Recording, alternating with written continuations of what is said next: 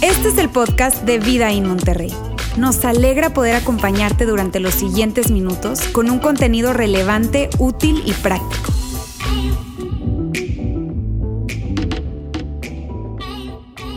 Vamos a hablar de, de algo muy importante. Y sabes, yo en, esta, en, en este tiempo, en esta temporada, hay una pregunta que es muy importante que nosotros nos hagamos especialmente en este tiempo. Y es una pregunta que te digo, es súper importante que nos hagamos. Y que independientemente de que tú seas una persona que cree en Dios o cree en Jesús, sea su seguidor cristiano, católico o no, es una pregunta que es muy importante que te hagas porque puede ser determinante en tu vida hacerte esta pregunta. Y en este tiempo, te repito, es tan relevante. ¿Cómo es posible que un niño que nació en un lugar que para nada era relevante en el tiempo en que él nació. Que para nada era un lugar importante. Que nace en condiciones nada especiales, al contrario, condiciones muy desfavorables. Dos mil años después, haya gente de todo el mundo adorando a ese niño. Porque literal hay gente de todo el mundo en este tiempo adorando a ese niño. Personas, grupos de personas de 5, de 10, de 20, de 30, de cientos como nosotros o de miles en diferentes lugares. Pero la pregunta, o sea, ¿cómo, ¿cómo te explicas eso? ¿O cómo te explicas que alguien que nació en un lugar que nada que ver, que era totalmente irrelevante, que era un lugar X, en condiciones que para nada eran condiciones especiales, dos mil años después haya gente que está adorándole a él? O sea, ¿cómo te lo explicas? ¿Cómo te explicas eso? Es una pregunta importante para hacernos en este tiempo. Y ante eso, amigos, yo digo, solamente hay dos opciones para mí.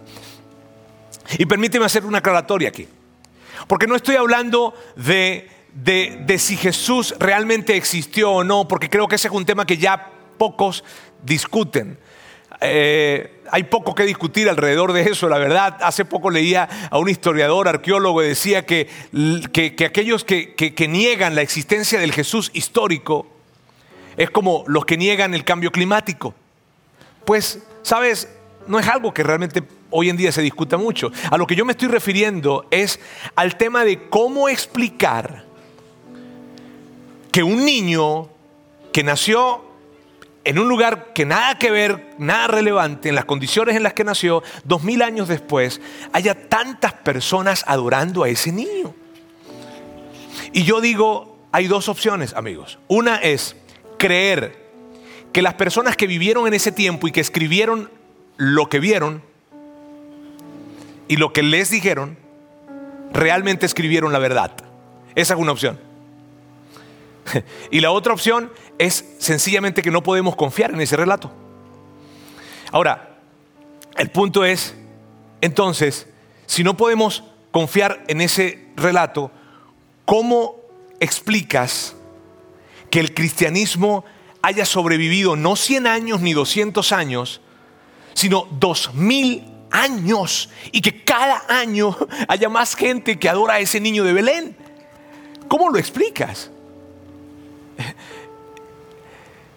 Porque no se trata de una persona que, que, recordamos en la historia, porque ciertamente recordamos personas en la historia y claro que sí, que hicieron cosas increíbles, pero que le adoren a esa persona. No que la recuerden como un gran maestro, como un gran profeta o como un gran rabino, como un gran pensador. No, que le recuerden como el salvador del mundo, como el ungido, como, como Dios.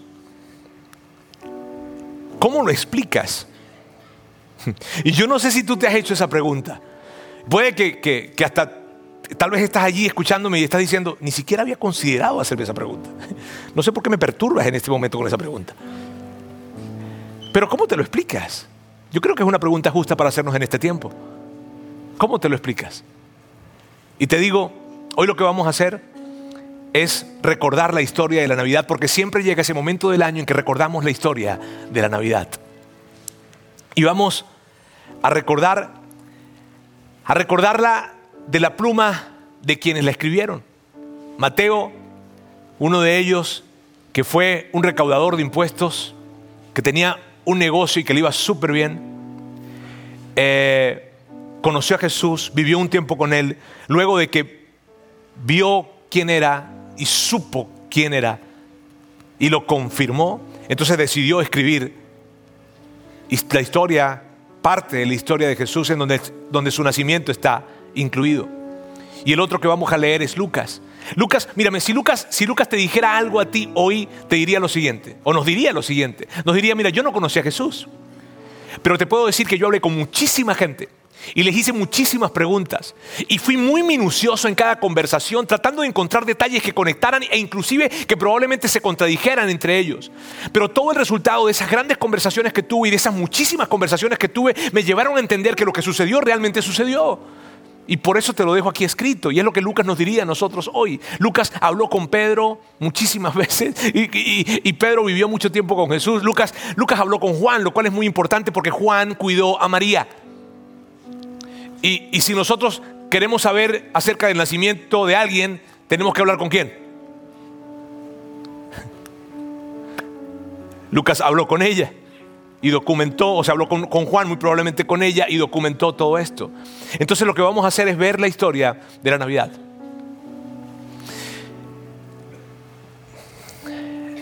Mateo, Mateo comienza esta historia de esta manera. El nacimiento de Jesús, el Cristo, fue así.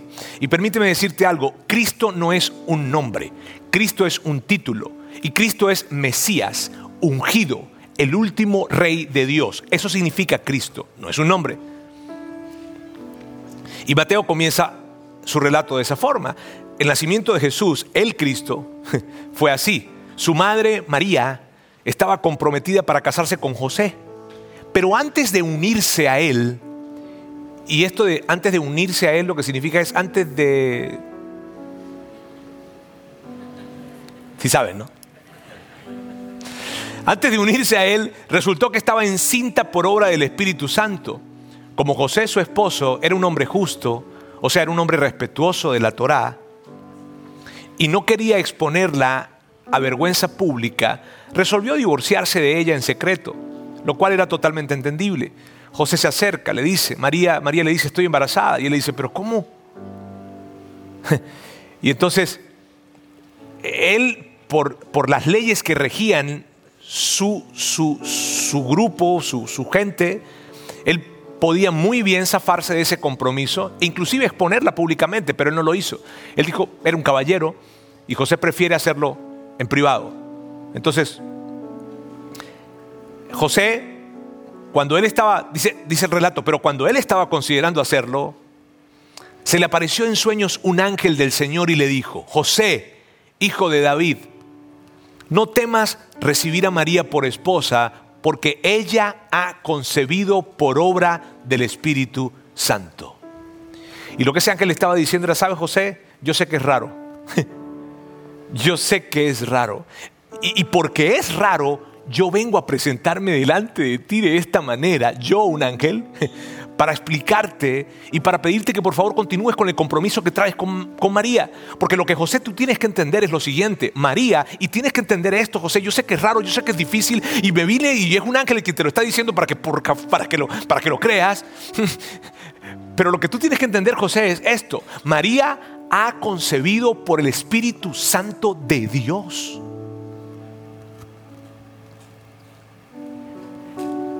Creo que la única forma por la que José siguió casado fue por eso. Porque un ángel se lo dijo. Dará a luz un hijo y le pondrás por nombre Jesús, o sea, Yeshua. Porque él salvará a su pueblo. Eso es lo que significa el nombre Yeshua. Le pondrás por nombre Yeshua, Jesús, porque Él salvará a su pueblo.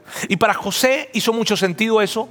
Solo lo que no iba a hacer sentido era lo que continuaba o lo que iba a continuar diciendo el ángel. Porque yo entiendo y podemos entender que, las personas en ese tiempo, los judíos en ese tiempo, podían entender claramente de que, de que, necesitaban un salvador. Claro que sí. Cuando el ángel está hablando con José y le está diciendo, sabes, este, este, este, este niño va a salvar a tu pueblo. Va a salvar, y José estaría de acuerdo con eso. Necesitamos un Salvador que nos libre del imperio romano, porque son nuestros opresores.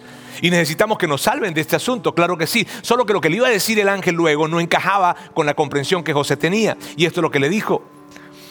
Le dijo, porque Él salvará a su pueblo de sus pecados. Y eso sacó de onda por completo a José, te lo puedo asegurar.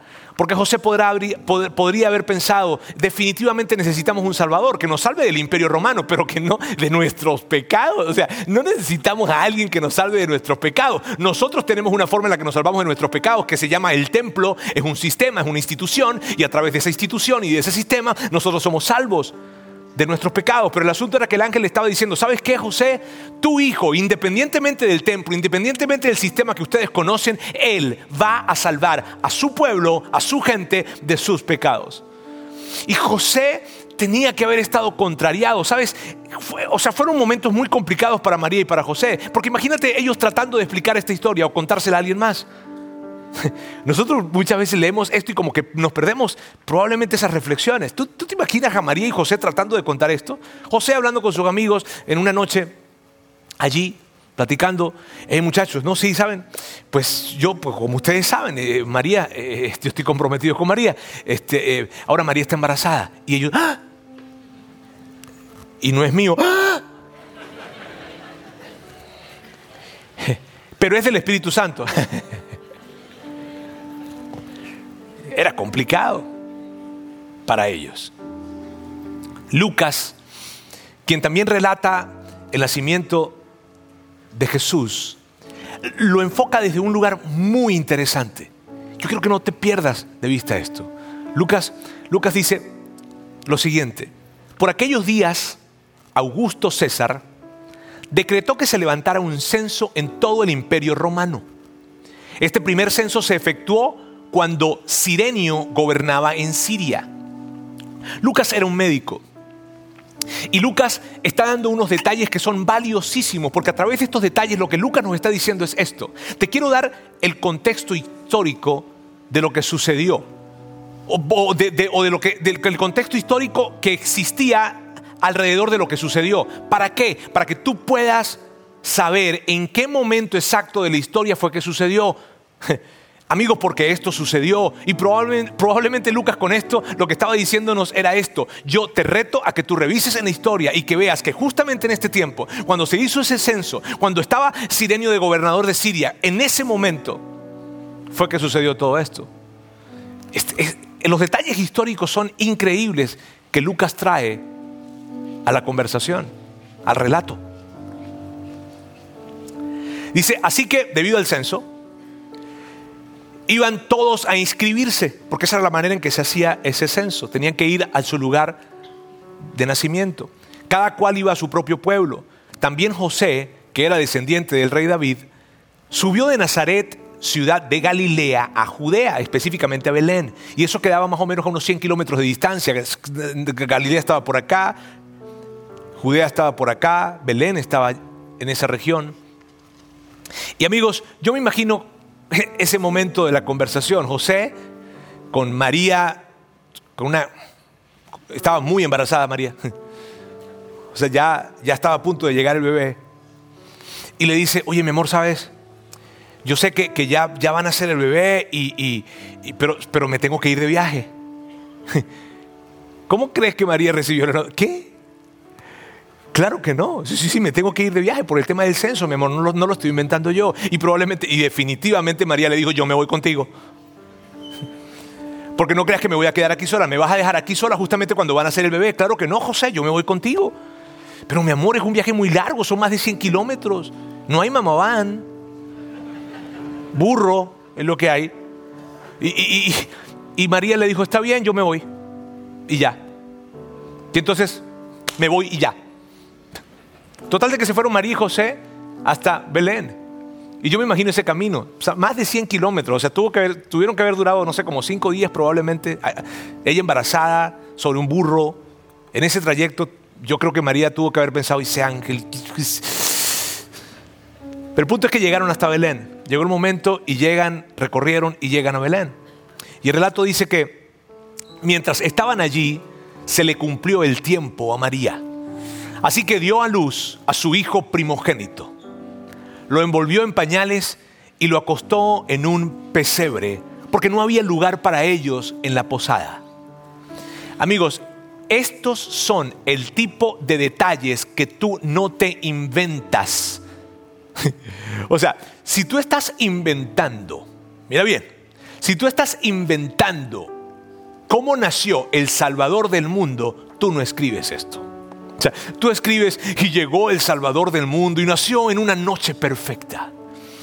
Y habían grandes maravillas alrededor de él y gente de todos lados corría presuroso a celebrar ese gran nacimiento. Eso es lo que, eso es lo que contarías.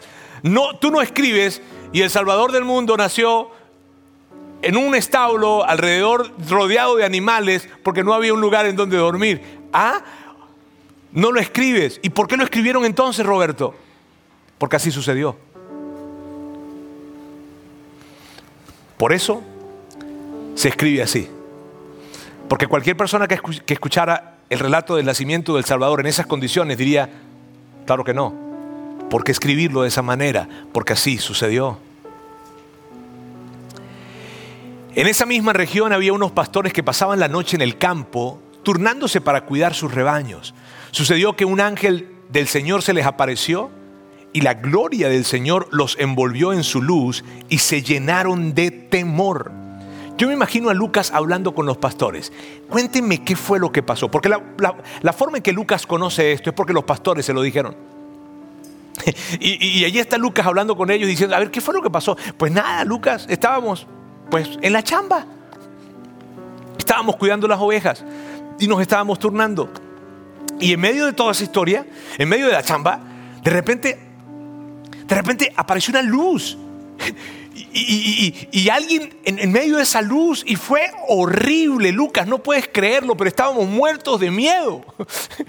Y Lucas, pero ¿por qué? Si ustedes son pues pastores, tienen que defender las ovejas de las cosas que, de, de las bestias salvajes. Sí, pero no de una luz. O sea, lo de la luz nunca nos había pasado. Lucas, estábamos muertos de miedo, estábamos aterrorizados. Óigame, ¿ustedes quieren que yo escriba eso? Porque no se van a ver muy bien. Pastores llenos de miedo. Oh. Y ellos le dijeron, pues escríbelo porque estábamos llenos de miedo. Pero el ángel les dijo, y esto es lo que ellos, los pastores, le dicen a Lucas. Esto fue lo que nos dijo el ángel. No tengan miedo.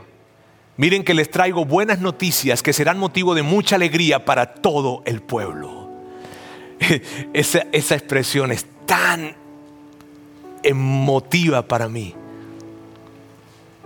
No tengan miedo, miren que les traigo buenas noticias que serán motivo de mucha alegría para todo el pueblo. Y probablemente los pastores estaban pensando que las buenas noticias eran para Belén y para sus alrededores, pero los ángeles sabían muy bien que las buenas noticias que estaban trayendo eran para todos, para todos en ese tiempo y dos mil años después siguen siendo buenas noticias para ti y para mí.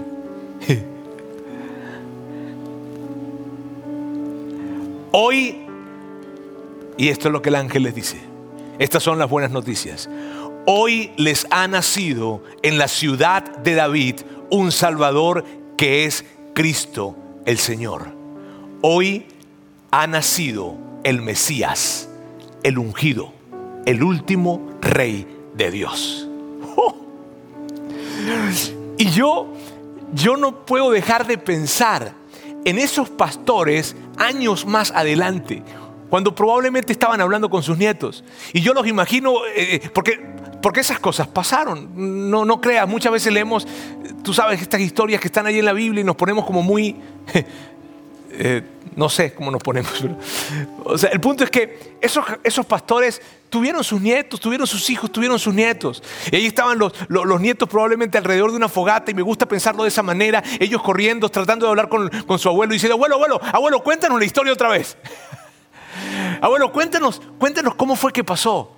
No, pues yo estaba trabajando y, abuelo, estaba en el templo. No, estaba en el campo y estábamos cuidando las ovejas y de repente apareció una luz. Pero abuelo, ¿cómo era la luz? Y el abuelo lo cuenta una vez y lo cuenta otra vez y lo cuenta otra vez. Y probablemente los abuelos que eran los pastores se detienen, ese abuelo se detiene diciendo, Dios nos escogió a nosotros para darnos la primicia del nacimiento de su hijo. Eso fue lo que pasó. esa fue la historia. Tú tienes abuelos probablemente, probablemente tengas abuelos, y sabes que los abuelos cuentan historias. Estos abuelos, o sea, estos pastores, esa era la historia que siempre contaban, te lo puedo asegurar. Esto les servirá de señal. Encontrarán a un niño envuelto en pañales y acostado en un pesebre. De repente apareció una multitud de ángeles del cielo que alababan a Dios y decían, gloria a Dios en las alturas y en la tierra paz a los que gozan de su buena voluntad. A mí me encanta esto, amigos. ¿Sabes por qué? Porque lo que representa es lo siguiente. Dios tiene buena voluntad hacia ti. No importa si tú no tienes buena voluntad hacia Él. No importa si para ti no es importante Dios, tú sí eres importante para Él. Y esto es lo que representa lo que los ángeles estaban cantando. Cuando los ángeles se fueron al cielo, los pastores se dijeron unos a otros, vamos a, vamos a Belén a ver esto que, ha pasado y que el Señor nos ha dado a conocer. Así que fueron deprisa y encontraron a María y a José y al niño que estaba acostado en el pesebre. Cuando vieron al niño, contaron lo que les habían dicho los ángeles acerca de él.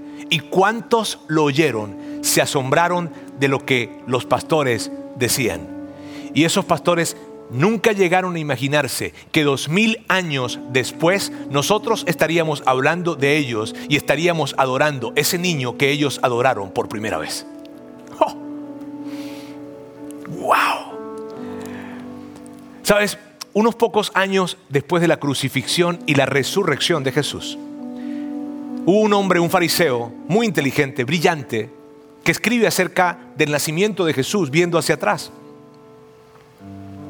Este hombre, de hecho, este hombre fue un, un, perseguidor de cristianos. Él odiaba a los cristianos. Si, si, tú estás con nosotros el día de hoy y te trajeron obligado y te engañaron, y a lo mejor tú no odias a los cristianos, pero no te cae muy bien que digamos, ¿está bien? Esta gente están locos. A ti te caería súper bien, Pablo. sí, sí, se caería súper bien. Porque Pablo perseguía a los cristianos los torturaba, los encarcelaba. Pero algo pasó con Pablo y fue que se encontró con evidencias tan increíbles para él que hicieron que se convirtiera de ser el principal detractor de los cristianos en convertirse en uno de los principales promotores de la fe cristiana en el mundo. Ese fue Pablo. Ahora, Pablo, Pablo escribe, viaja por muchos lugares, escribe diferentes cartas para saber cómo están esos lugares a los que ha visitado. Y una de las cartas que escribe se la escribe a un lugar que se llamaba Galacia. En ese lugar que se llamaba Galacia estaban los Gálatas y él escribe a ellos. Y en lo que escribe, él habla y menciona acerca del nacimiento de Jesús. Ahora, es importante, yo quiero hoy que lo veamos rápidamente. ¿Por qué? Porque cuando Pablo habla acerca de esto, nos trae las implicaciones prácticas de lo que significa para nosotros el hecho de que Jesús haya nacido. Y esto es lo que dice Pablo. Pablo dice, pero cuando se cumplió el plazo, y me gusta esta expresión, pero cuando se cumplió el plazo, ¿sabes qué significa eso? Cuando se cumplió el plazo significa cuando llegó el tiempo, cuando el tiempo era correcto, o sea, cuando todas las cosas estaban en su lugar, cuando habían caminos construidos que facilitaban que el mensaje fuera llevado de un lado a otro cuando, cuando los puertos eran más seguros, cuando había un idioma que se hablaba en la gran, un, idioma en común, que, era, que nunca se había visto en la historia, nunca, pero ya había un idioma en común que se hablaba en la gran mayoría del imperio romano y era el griego. Cuando todo estaba en su lugar, cuando todo, cuando era el momento perfecto, Dios envió a su hijo nacido de una mujer. Y dice, nacido bajo la ley. O sea, que él nació de una manera en que experimentó la vida de la misma manera que tú y yo. Él vivió dolor, él vivió tristeza, él vivió sufrimiento, él vivió pérdidas, él vivió alegrías, él vivió tentaciones. Eso significa bajo la ley. Para rescatar a los que estaban bajo la ley, a fin de que fuéramos. Y aquí Pablo viene diciendo y viene dando un relato y aquí él dice a fin de que fuéramos, o sea, con el propósito de que fuéramos y se incluye él en el relato. Dice fuéramos, se incluye en el relato. Amigos, y yo no puedo dejar de pensar que en ese momento Pablo probablemente soltó la pluma, se detuvo y se llenó de emoción porque iba a escribir algo que era totalmente personal para él. Pablo dice, a fin de que fuéramos adoptados como hijos. ¿Por qué digo que esto, amigos, era muy personal para Pablo? Porque él sabía muy bien su pasado. Él sabía que él era culpable. Él sabía que él era responsable. Él sabía que era responsable de torturas, de encarcelamientos, de haber separado familias. Y aun cuando él sabía que él era responsable y era culpable, él entiende que el nacimiento de Jesús no tan solo hizo que sus pecados fueran perdonados, sino que lo incluyeran en la familia. E, eso es, esas son cosas increíbles. Quiero, quiero repetírtelo completo. Dice, Dios envió a su Hijo, nacido de una mujer, nacido bajo la ley, para rescatar a los que estaban bajo la ley, a fin, o sea, con el propósito de que fuéramos adoptados como hijos. O sea, amigos, efectivamente Jesús vino a salvarnos de nuestros pecados. La venida de Jesús fue para hacer posible que nada se interponga entre tú y Dios. Nada. Y para que tú puedas tener la seguridad de que tú tienes un Padre celestial que te ama y que no hay nada nada que te separe de Él. Eso es lo que representa la venida de Jesús a esta tierra. Somos adoptados como sus hijos. No hay algo que tú estés haciendo, que hayas hecho o incluso que puedas hacer que te desconecte de Dios porque Jesús ya pagó por eso. La deuda está saldada. Eso es lo que significa. Así que amigos, por una parte tenemos la historia de la Navidad, Mateo, Lucas nos hablan acerca de esto. Por otra parte tenemos a, Pablo que mirando hacia el pasado relata, dice cómo nació Jesús y las implicaciones prácticas que, que eso tienen para ti y para mí, que podemos tener esa conexión con Dios directamente, sin ninguna deuda. Pero hay algo que sucedió en el medio. Bueno, hubo muchas cosas que sucedieron en el medio, pero hay una cosa en específica que yo quiero, yo quiero mencionárselas y recordarlas a propósito de algo que vamos a hacer en un momento. Eh, fue esa última cena que Jesús tuvo con sus discípulos. ¿Sabes? Jesús tiene esa última cena porque, porque unas pocas horas después de esa cena iba a ser arrestado. Él está comiendo con sus discípulos y les dice algo, les dijo algo que fue disruptivo para ellos. Fue, fue algo que, los tuvo que sacar de onda por completo. Muchas veces tú y yo leemos o escuchamos estas partes y, como que no nos detenemos un poco a, reflexionar en esto, pero mira bien, lo que, para, dimensionarlo un poco, es como que si yo llegara hoy con ustedes y le dijera, bueno amigos, qué padre que están aquí con nosotros, este, y llega siempre esta época del año en que el 25 de diciembre pues celebramos el nacimiento de Jesús, pero ¿saben qué? Yo quiero que a partir del 2022 ya no celebremos el nacimiento de Jesús, celebremos mi nacimiento. Y ustedes digan, este vato ahora sí se volvió loco. O sea, teníamos dudas, pero ya no, no hay forma. ¿Sabes? Porque eso fue lo que Jesús les estaba diciendo. Jesús les estaba diciendo esto a sus discípulos. Les estaba diciendo, amigos, yo sé que siempre llega esta celebración y por cientos de años, siempre llega esta celebración al año, la Pascua, en donde nosotros celebramos cuando Dios sacó a nuestros ancestros de Egipto. Eso es lo que hacemos en esta celebración. Pero ¿saben qué? Yo quiero que a partir de ahora esta celebración sea en memoria de mí. y ellos, o sea, se pudieron haber enojado. El tema es que ellos no sabían. Y Jesús lo que estaba haciendo era esto. Amigos, ustedes no entienden, pero mañana yo voy a darles la mayor demostración de amor que cualquier persona pueda darles, que ninguna, ninguna persona pueda llegar algún día a darles yo voy a dar mi vida por ustedes. Y dos días y medio después yo voy a resucitar y ustedes me van a ver. Y entonces en ese momento van a entender algo. Van a entender que lo que dijo el ángel era cierto, que ha nacido un Salvador. En ese momento lo sabrán. Y amigos, por más de dos mil años es lo que los cristianos, los seguidores de Jesús de todo el mundo hemos hecho. Cuando celebramos la comunión, eso es lo que hacemos. Lo que hacemos es que recordamos que Jesús vino a esta tierra y que dio su vida por nosotros. Eso es lo que representa la comunión y es lo que vamos a hacer en un momento. Y, en pantalla van a aparecer las indicaciones de cómo vamos a hacerlo. ¿Está bien? De hecho, si es la primera vez que tú estás aquí con nosotros, o, probablemente te estás preguntando, ¿será que yo puedo participar de la comunión? Mira, esto es lo que te quiero decir.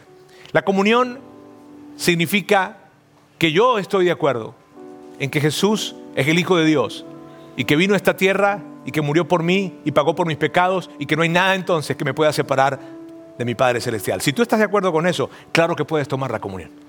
No, no, no hay nada que te detenga el que seas parte de este momento. ¿Está bien? Pero antes de que lleguemos a esto que ya, ya viene, quiero que volvamos a la pregunta con la que iniciamos esta conversación. Esa pregunta que decía, ¿cómo es posible que un niño que nació en una ciudad totalmente irrelevante e insignificante para su tiempo, en condiciones tan desfavorables, dos mil años después, haya gente adorándole como Dios. ¿Sabes cuál es la respuesta a esa pregunta? Esta es la respuesta. Porque de tal manera amó Dios al mundo que dio a su Hijo unigénito para que todo aquel que en Él crea no se pierda, sino que tenga vida eterna. Hoy adoramos a ese niño. Hoy estamos reunidos adorando al niño de Belén.